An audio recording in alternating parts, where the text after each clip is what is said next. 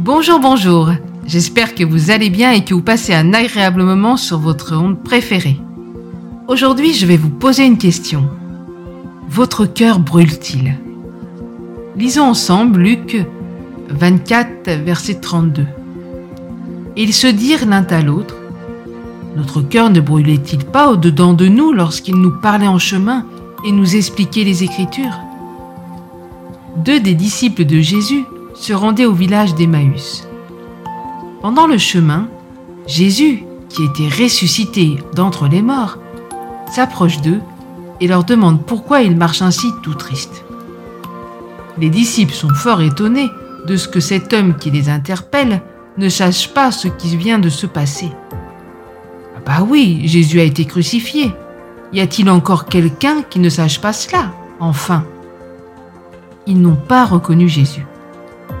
Jésus fait alors chemin avec eux et leur parle de ce qui est écrit dans les Écritures. Et les hommes, fort interpellés, lui demandent de rester encore avec eux. Jésus accepte et il nous est dit au verset 30 et 31, Pendant qu'il était à table avec eux, il prit le pain et après avoir rendu grâce, il le rompit et leur donna. Alors leurs yeux s'ouvrirent et ils le reconnurent. Ce passage des Écritures m'interpelle fortement, car nous sommes souvent comme ses disciples. Nous connaissons Jésus, nous l'aimons, mais nous rencontrons des difficultés, des montagnes sur nos chemins, et nous sommes tristes. Jésus s'approche de nous. Cela peut être au travers notamment de sa parole, mais aussi d'un événement, au travers d'un enseignement ou d'une personne qui nous tend la main.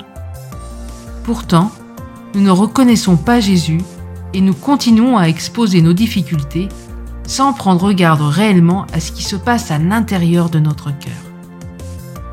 Donc, la première des choses que j'aimerais partager, c'est écoutons notre cœur, et quand celui-ci commence à se réchauffer, puis à brûler au-dedans de nous, sachons que le Seigneur est à l'œuvre, même si nous ne le reconnaissons pas distinctement.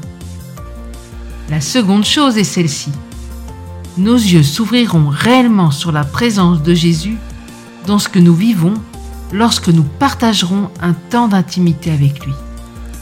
Peut-être en revenant tout simplement à la croix, où il a donné sa vie, où son sang a coulé pour nous, où chaque meurtrissure de son corps est une guérison accordée, où chacune de ses mains clouées sont le pendant de ses mains qui veulent nous bénir, où ses pieds percés sont sa présence à nos côtés, le fait qu'il marche toujours près de nous, ou la couronne d'épines enfoncée dans son crâne est pour nous la possibilité du renouvellement de nos pensées, ou son côté percé est l'explosion même de son cœur pour que nous soyons pleinement guéris des douleurs de notre passé.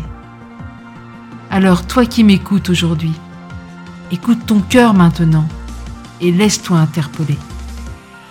Je vous laisse avec cette réflexion et je vous souhaite une excellente fin de journée. Que Dieu vous bénisse. À bientôt. Bye bye. Pour nous retrouver, rendez-vous sur www.mfpg.be.